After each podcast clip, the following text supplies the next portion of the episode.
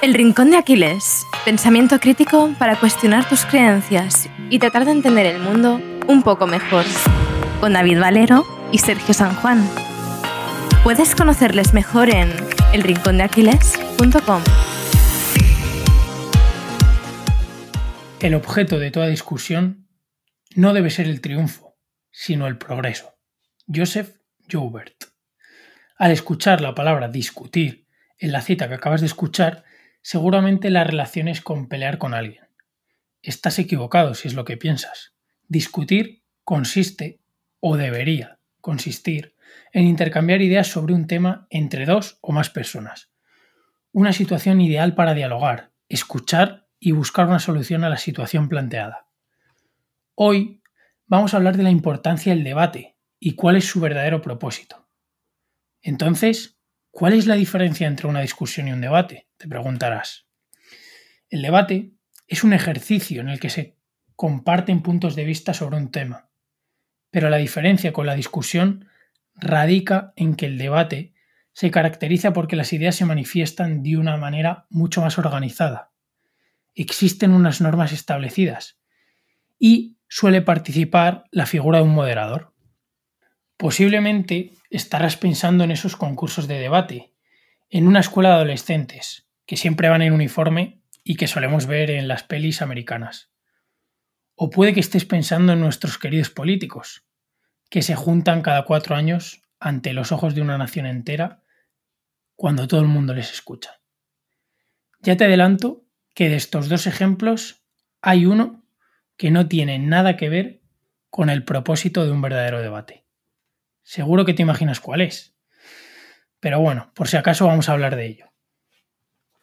Ni la discusión ni el debate son sinónimos de pelea. La mayoría de debates tienen un formato sálvame deluxe en el que solo se busca la imposición de una idea sobre el oponente. En estas peleas disfrazadas de debates no se escucha de manera asertiva al interlocutor, ni tampoco se busca conocer el punto de vista del adversario. Las ideas opuestas son vistas como enemigas. Y ese es el problema. Un debate no se trata de la imposición de una idea. Un debate es el contexto ideal para intercambiar argumentos, para aprender, para acercarse a la verdad, para cuestionarnos creencias y para desarrollar habilidades como la inteligencia emocional. Porque los debates tienen mucho de social y de emocional, como veremos a lo largo del episodio. En los debates no se debería de buscar la superioridad de una idea. En los debates debería de buscarse el progreso. En el debate no se gana ni se pierde. En el debate se aprende. Bueno, Sergio, ahora que ya conocemos la diferencia entre una discusión y un debate, y cuál debería ser el propósito real de un debate, es turno de hablar de cómo enfocar un debate con significado. Por cierto, cuando se juntan cuatro políticos a vociferar y atacarse los unos a los otros, a ver quién es el último que queda en pie, ya sabrás que esto tiene muy poco de debate. Y para más INRI, al día siguiente nos encontramos en todas las portadas de los periódicos dando al vencedor del debate. Así nos va. ¿Sabes qué? Debatir no sirve de nada, o al menos para nada de lo que creemos en realidad. ¿Sorprendido? Sigue escuchando, querido oyente. Tu opinión no importa, lo sentimos. La entradilla de yo es que opino debería estar prohibida en cualquier tipo de debate. No pretendo decirte que no puedas tener opiniones. Todos las tenemos. Te digo que las opiniones en realidad no valen demasiado. Solo son un mero reflejo de nuestro contexto, de nuestros sesgos y de nuestros prejuicios. Un debate debería basarse en una confrontación de argumentos, no de opiniones. La principal diferencia radica en que los argumentos son razonamientos a favor o en contra de una idea, basados en pruebas y hechos reales y refutados. Vaya, que se pueden comprobar y demostrar su veracidad. Que respalde tu opinión una experiencia no la convierte en algo verdaderamente objetivo. Ya lo hemos dicho antes que uno de los propósitos de un debate es acercarnos a la verdad objetiva. Difícilmente podremos hacerlo con una opinión descontextualizada y cargada de prejuicios personales. De hecho, la humanidad no empezó a aumentar exponencialmente sus conocimientos científicos sobre el mundo hasta que no se produjo la revolución científica, allá por el siglo XVII. ¿Qué significaba esto, Sergio? Pues que nuestra opinión importa poco para conseguir acercarnos a la verdad. Solo importa aquello que podemos demostrar por qué sabemos lo que sabemos. Precisamente, Sergio, si lo recuerdas, hablamos de esto en el episodio 37, que se titulaba Eres un ignorante. Pero, Sergio, ¿qué tiene que ver realmente la revolución científica con los debates? Pues bueno, David, como bien sabes, la revolución científica sirvió para asentar unas bases en el debate formal. Ya no se tenía en cuenta lo que decía la gente y se empieza a construir una máquina de verdad. Todas las opiniones deben ser presentadas con pruebas y con argumentos que lo respalden. Si no se encuentra ningún error, la propuesta es aceptada como buena. Pero si alguien encuentra algún fallo, se sustituye por una propuesta mejor. La ganadora de un Pulitzer, Catherine Sluth, defiende en su libro En defensa del error. Y dice así, ¿eh? Ojito. En nuestra época, globalmente íntima y cartografiada en Google, es casi imposible comprender el grado de trastorno intelectual y emocional que toda aquella nueva información tuvo que ocasionar. Por primera vez en la historia se busca el conocimiento sin tener en cuenta, en la medida de lo posible, claro, a nuestro yo subjetivo. Porque la ciencia es el intento de alcanzar el máximo de objetividad posible. ¿Qué quiere decirnos esto? Pues que vamos a buscar esa ausencia de prejuicios, de sentimientos y de interpretaciones. Es decir, que vamos a buscar la ausencia de opiniones. ¿Y ahora qué? ¿Solo podemos debatir con argumentos refutados por la ciencia? Y después de haber leído decenas de libros con infinitas fuentes bibliográficas? Esto sería una utopía y sería muy poco práctico, la verdad. Los debates no son solo útiles en universidades o colegios, pueden ser igual de útiles y enriquecedores en la barra de un bar, en una cena con amigos o antes de grabar un podcast como este. Los debates, con opiniones, sabemos cómo suelen acabar. Discusiones acaloradas, dos amigos enfadados por no compartir la misma opinión sobre un suceso, broncas, peleas.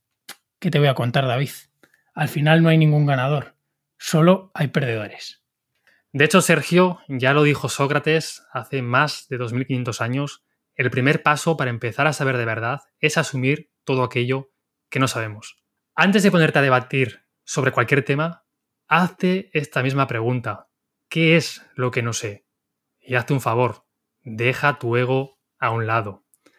No eres una enciclopedia andante, no tienes que saberlo todo sobre un determinado tema, y aunque quisieras, te adelanto que tampoco podrías, y estar equivocado es un proceso natural en el avance y el aprendizaje sobre cualquier materia. Porque en cualquier tipo de debate, como puede ser la cena de Navidad de tu empresa, no hay tiempos ni medios para, para verificar datos o hacer demostraciones.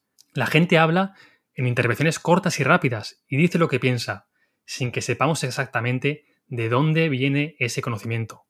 Generalmente, o se lo han inventado, o se lo ha dicho otra persona, o lo ha leído en algún artículo mayormente de opinión.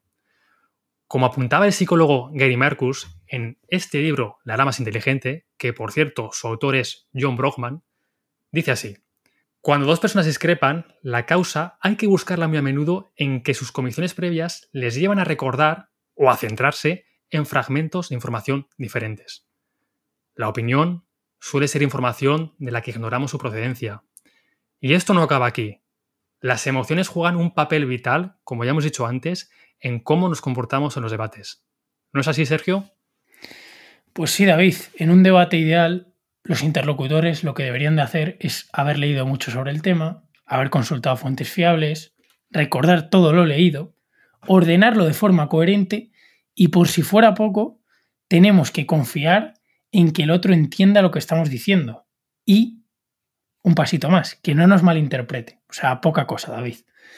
En realidad, siento decepcionarte, pero nuestro cerebro no funciona así. Cuando hablamos con alguien, improvisamos en función de lo que nos llega a la mente y de cómo se comporta la otra persona. Por ejemplo, si alguien se pone agresivo, vamos a tener que hacer un esfuerzo extra para mantener la calma nosotros.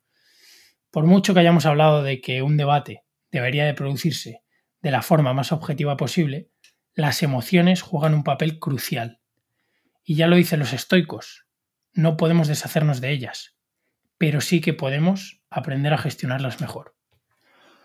Los psicólogos Richard Nisbet y Timothy Wilson hicieron un experimento en 1977 de lo más curioso. Ojito a los que descubrieron, ¿eh? Tras abrir una tienda en unos grandes almacenes de Michigan, solicitaron a la gente que comparara cuatro clases distintas de medias.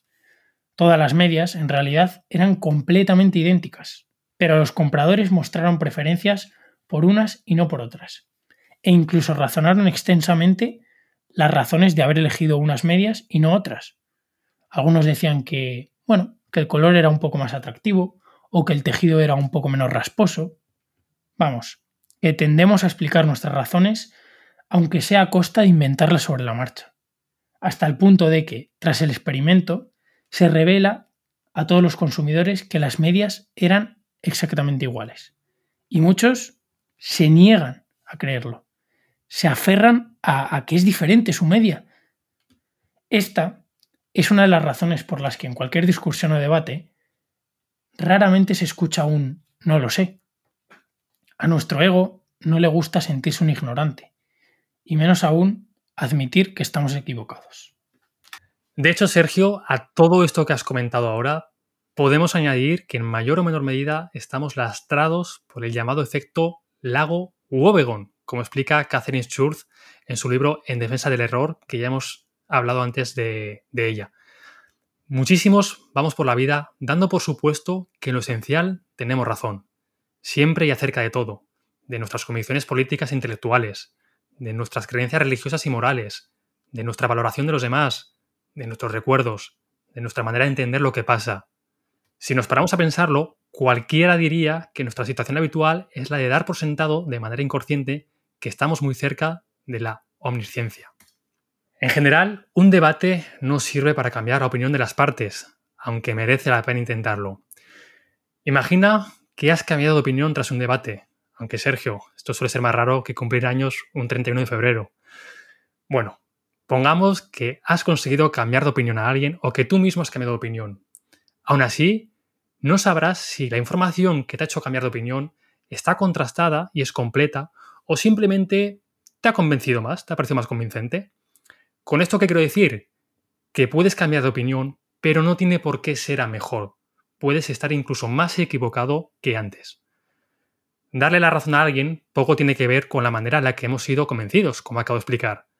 De hecho, el famoso filósofo Schopenhauer, un autor que sé que te encanta leer antes de dormir porque te dispara los niveles de melatonina, fue más tajante aún describiendo esta idea, en Sobre la cuádruple raíz del principio de razón suficiente. Dice así, a veces hablo con los hombres como el niño con sus muñecos, aun sabiendo que los muñecos no pueden comprender. Mediante un grato autoengaño metódico se logra el gozo de la comunicación. Y David, por si fuera poco, nuestro cerebro tiende a interpretar a quien está equivocado como nuestro enemigo. Esta percepción se puede manifestar o estar oculta tras una capa de corrección política. Todos hemos escuchado el yo no soy racista, pero, sí, pero, ¿eh? Que bien queda y quienes defienden creencias totalmente contrarias a las nuestras serán acusados de ser rojos, fachas, progres, feminazis, depende del bando en el que te encuentres. Y si no, que se lo digan a nuestro querido amigo Edu. Atento a las siguientes afirmaciones de un votante medio de Vox y uno de Podemos. Y si no eres de España y estos dos nombres no te suenan nada, decirte que se corresponden con los dos partidos políticos que más polarizados están en el espectro político, tanto a la izquierda como a la derecha. Un votante de Podemos podría decir que Vox es facha y que Podemos es el partido del pueblo. Y en cambio, un militante de Vox lo que puede decir es que Podemos es un partido comunista, es amigo de los terroristas y que Vox lo que defiende es los intereses reales del pueblo. Entonces, me pregunto, ¿Cómo pueden convivir estas dos afirmaciones juntas cuando los hechos y los datos son los mismos? Es la misma razón por la que en Estados Unidos hay condados donde los demócratas siempre ganan y otros donde siempre ganan los republicanos. No se nos puede olvidar que si nosotros nos comportamos así con el resto, significa que ellos también lo hacen con nosotros. Pensamos que los demás son los idiotas y los que están equivocados. Pero sorpresa, ellos piensan lo mismo de ti. Y Sergio, nos gustaría despedirnos antes con una serie de ocho recomendaciones que te ayudarán a debatir mejor. Vamos con la primera. Conoce el tema y tu círculo de competencia. Sé consciente de lo que sabes y de lo que no. Es tan importante lo uno como lo otro. Es fundamental tener un conocimiento amplio del tema sobre el que estamos debatiendo, pero si no sabes algo, no tengas miedo a decirlo la mayoría de veces te dará mucha más credibilidad el admitir que no sabes algo en vez de decir lo primero que se te pase por la cabeza. Segundo punto, Sergio, sé breve y conciso en tus argumentaciones. No aburras al interlocutor con frases extensas que no aportan nada. Tercer punto, escucha y mantén una actitud abierta al diálogo. Muestra interés en ofrecer tu punto de vista y escuchar a los demás cuando expongan sus argumentos. No estés pensando en qué será lo próximo que vas a decir escucha, analiza y después responde. Cuarto punto, aprende a defender el punto de vista del contrario mejor que él mismo. ¿Serías capaz de defender una idea con la que no estás nada de acuerdo? Desarrolla una mente crítica. Te permitirá ver los puntos débiles de los argumentos de tu interlocutor. Sexto punto, Sergio. Diferencia ideas de personas. Respeta a todas las personas aunque no concuerdes con sus ideas. Enfrenta las ideas, no a las personas. Penúltimo punto. Identifica las falacias. Debes ser capaz de distinguir las verdades de las falacias. La mayoría de debates se llevan a cabo tras afirmaciones y argumentos que no se sustentan en nada. Aprende a identificarlos y a que no te la cuelen. De hecho, Sergio, pronto hablaremos en un capítulo sobre las falacias. Y último punto, entiende cada debate como una oportunidad de mejora, no veas los debates como una lucha donde solo puede haber un ganador y un perdedor. Para mí este es el punto más importante, Sergio. En el debate no se gana ni se pierde. En el debate se aprende. Y bueno, Sergio, después de este episodio creo que habrá que predicar con el ejemplo y preparar un buen debate en este podcast. ¿Qué te parece? Pues David, la verdad que me parece muy muy bien. Habrá que pensar el tema y habrá que traer a gente a que se dé aquí de leñazos, digo, a que debata. Pues nada, Sergio, lo dejamos por hoy. Espero que os haya gustado este episodio. Y recuerda, en los debates no hay ganadores ni perdedores. No son una batalla, son una oportunidad para la mejora y el aprendizaje. Nos vemos en el siguiente episodio. Si te ha gustado este episodio, compártelo. Puede que a alguien le sirva. Y si quieres estar al tanto de todo lo nuevo, no te olvides de seguirnos en redes sociales y en nuestra web, elrincondeaquiles.com.